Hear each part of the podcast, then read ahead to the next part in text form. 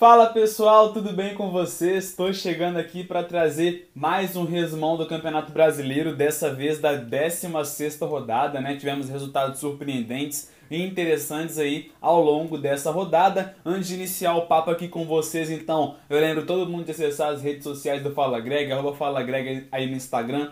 Acessando lá principalmente o Instagram, vocês vão ter acesso direto às demais redes sociais, né? Então, no link na bio lá, clicando, vocês vão ter acesso ao Twitter, ao Spotify, ao site e ao YouTube. Então, acessem essas outras redes também, compartilhe com todo mundo para poder, né, ajudar o Fala Greg a chegar bem longe, beleza, rapaziada? Então, sem muita enrolação, VaptVupt aqui, vamos falar sobre essa 16ª rodada aí que começou com um jogo bem interessante e surpreendente. É, o Bragantino acabou sendo derrotado dentro de casa no Nabi Abichedid por 2 a 1 uma virada do Juventude aí, né, que venceu então a equipe de Maurício Barbieri de virada. O Braga que tava, né, pessoal, vale reforçar aqui, vale lembrar que eles estavam com a equipe reserva, né? Então, muito por conta disso também, falta de entrosamento ali entre os atletas, acabou sendo derrotado, mas é importante, claro, exaltar essa vitória importante do Juventude fora de casa. Na sequência, tivemos aí a vitória do Galo, é o Galo que venceu o Palmeiras por 2 a 0. Destacar aqui a boa participação do Savarino que marcou dois gols e de Guilherme Arana que deu duas assistências, ele que inclusive foi, né, convocado por Tite aí para os próximos confrontos das eliminatórias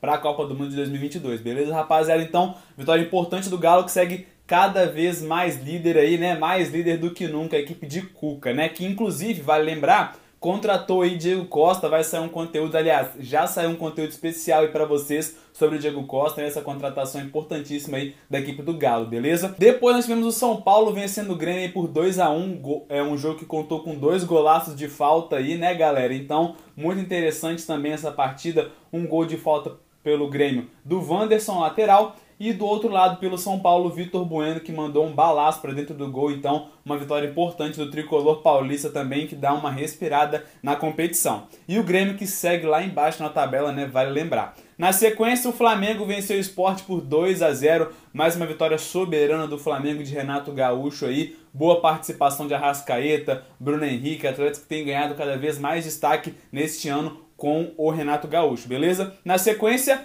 o Corinthians venceu o Ceará por 3 a 1 Vale destacar aqui a boa participação dos recém-contratados, né? Boas participações aí de Juliano e de Renato Augusto, ele que entrou e marcou o gol logo na estreia, né, pessoal? Então muito bacana aí ver ele de volta, ele Juliano de volta ao futebol brasileiro. Depois o Fortaleza e Santos Fortaleza e Santos terminaram empatado em 1 a 1 um pontinho para cada lado. A gente esperava um resultado até mais favorável ao Fortaleza, mas não acabou acontecendo. Depois, na sequência, nós tivemos aí uma vitória do Dragão, fora de casa, 2 a 1 sobre o Bahia, o que culminou aí né, na demissão de Dado Cavalcante. Né? Ele não é mais o treinador do Bahia, mais um técnico caindo aí depois de 51 jogos sob o comando técnico da equipe. Depois, uma vitória do Cuiabá, pessoal, é uma surpresa também. O Atlético Paranaense não foi com força máxima para o confronto e acabou sendo derrotado aí fora de casa. Vitória importantíssima também do Cuiabá. As equipes que não têm tantas competições assim acabam aproveitando, né, pessoal, esses confrontos diretos aí contra equipes que ligam na parte de cima da tabela. O Cuiabá soube aproveitar, venceu aí pelo placar mínimo, conseguiu três pontinhos na conta aí, né? O que ajuda a equipe a se manter na competição, a se manter aí na Série A, o que é muito importante, já que o Atlético Paranaense também disputa a Sul-Americana, assim como o Bragantino, que foi com o time reserva. Depois nós tivemos aí o Inter vencendo o Fluminense por 4 a 2 É, pessoal, olha o Inter aí, né? Batendo de frente mais uma vez com uma equipe carioca, né? Na última rodada venceu o Flamengo por 4 a 0 e agora vence o Fluminense por 4 a 2 então aplicando mais 4 gols aí em uma equipe carioca. Um bom desempenho do Inter, né? Que vem acumulando aí, então, uma sequência de vitórias importantes no Campeonato Brasileiro. E por fim, para poder fechar a 16 rodada, nós tivemos aí o um empate entre Chapecoense e América